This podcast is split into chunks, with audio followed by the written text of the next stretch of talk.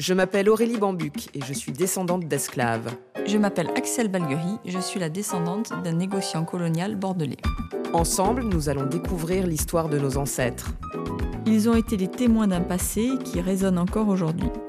Au, nom, de, nos ancêtres.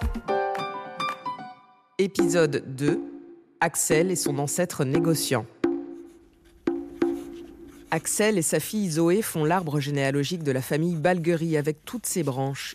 Donc Yves, qui est mon papa, né en 32. Bien, 1932. Euh, mon arbre généalogique, je m'y suis intéressée euh, ben, quand j'ai vraiment été attaquée euh, de par mon nom, en fait, hein, de, de m'appeler Balguerie.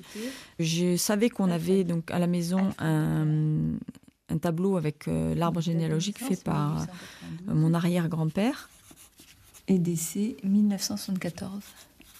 Donc Édouard, c'est mon arrière-grand-père, donc ton arrière. Et donc j'ai commencé à regarder exactement d'où on descendait pour savoir euh, qui était Balguerie Stuttenberg par rapport à, nous.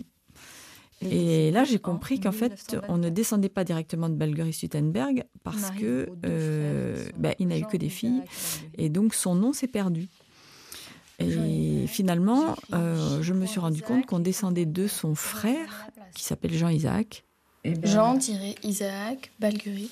Mais tu mets pas de tiret, tu mets juste Jean-Isaac Balguerie. Jean-Isaac Balguerie qui est notre ascendant direct, né en 1771 et mort en 1855.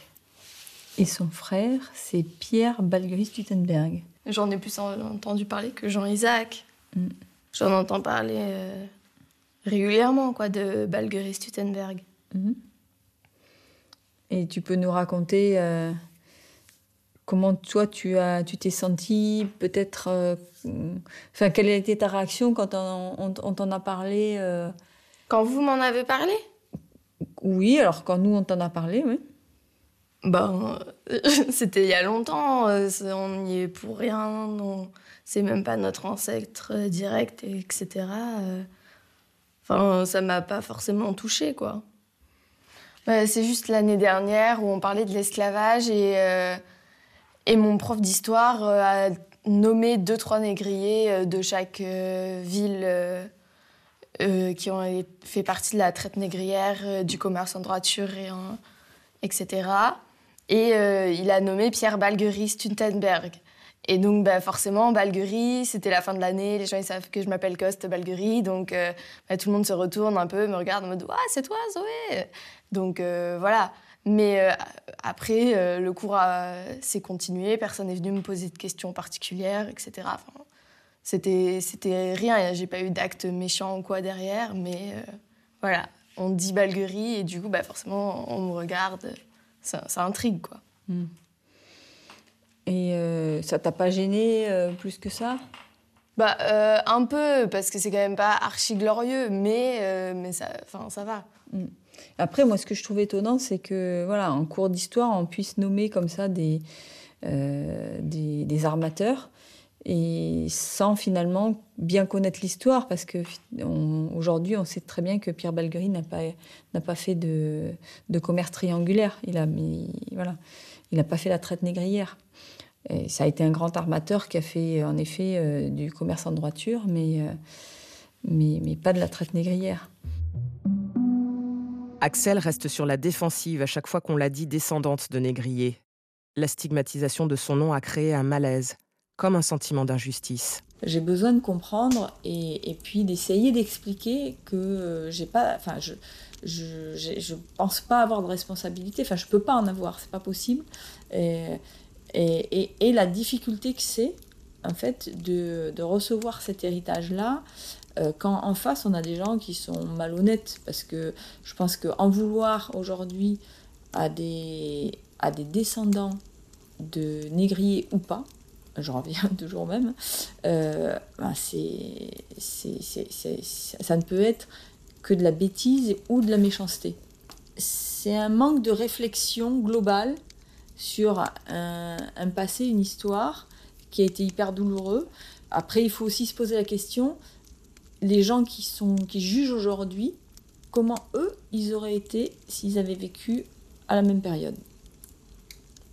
Parce que c'est toujours facile de jeter la pierre, hein, on le sait.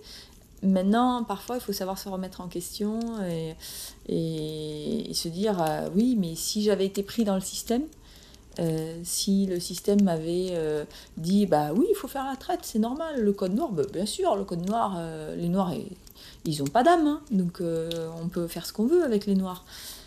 Ben voilà, qui se serait révolté contre ça et euh, aurait dit non mais c'est, c'est, ça va pas du tout ce qu'on dit là, c'est, euh, ce sont des êtres humains. Moi, de ce que je vis aujourd'hui, je pense que je, j'aurais peut-être été prise dans le système, très certainement, comme, euh, comme tout le monde, mais je pense qu'à un moment, j'aurais certainement réagi. Quoi. Nous avons rencontré un historien spécialiste de Saint-Domingue, l'actuel Haïti. Jacques Decona a fait une révélation à Axel sur l'une de ses ancêtres. C'est effectivement sur ce type d'habitation qu'est né votre aïeul, Axel, qui était créole. Elle, elle a vécu là. Tu arrives Moi, je, je, l'apprends aujourd'hui. Hein, euh, voilà, euh. Ah bon, mais très bien, je suis heureux. Au moins tu apprends aujourd'hui que, qu'elle a pu... oui, que tu as un ancêtre créole. C'est relativement classique hein, comme, euh, comme association. Hein, le, puisque de toute manière, le grand négoce bordelais, c'est du négoce transatlantique. Hein. c'est d'un côté et de l'autre. La France et l'Amérique, de l'autre côté, les Amériques, c'est-à-dire les îles.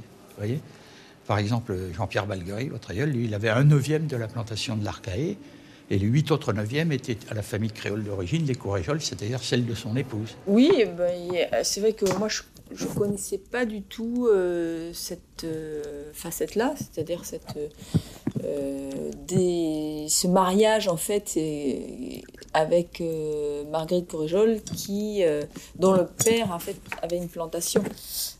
Et ben, ça m'a, voilà, ça m'a un peu, je veux pas dire refroidi, mais ça m'a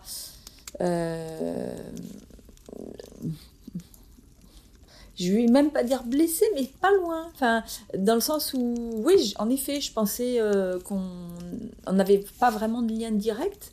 Et, quelque part, ça me soulageait. Voilà.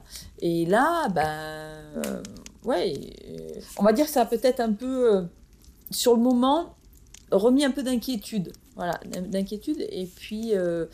Et, en même temps, bah voilà, après tout ce travail qu'on fait, euh, d'abord, ça m'intéresse, et puis, euh, et puis me rassure quand même dans, dans, ce que je pense, c'est-à-dire que je ne peux pas être responsable.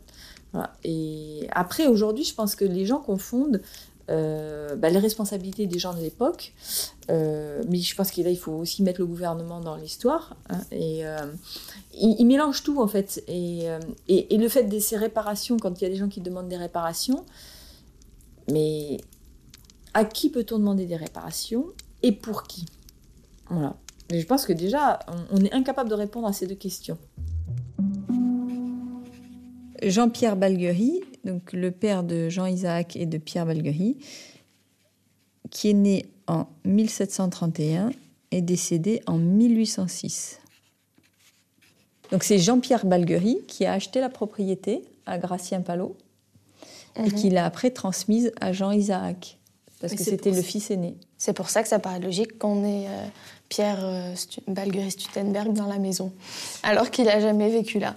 Ben, Il y a mhm. peut-être vécu, parce que quand son père l'a acheté, peut-être qu'il y a, il y a vécu un petit peu. Et puis, euh, et puis ben, c'est une, trace de l'histoire de la famille, donc, elle est, qui est restée dans la, dans, dans la maison, et, et ben, de génération en génération. Huit générations. Mmh. Avec toi, oui. Mmh. Et bonjour mesdames, alors je vous vois en plein atelier euh, arbre généalogique et je me permets de vous montrer le mien également. De ce côté-là, côté euh, martiniquais, donc on a ma mère, et en remontant, en remontant, plus j'ai remonté, plus j'ai trouvé les origines de ces familles, jusqu'à trouver une famille qui était d'origine bordelaise.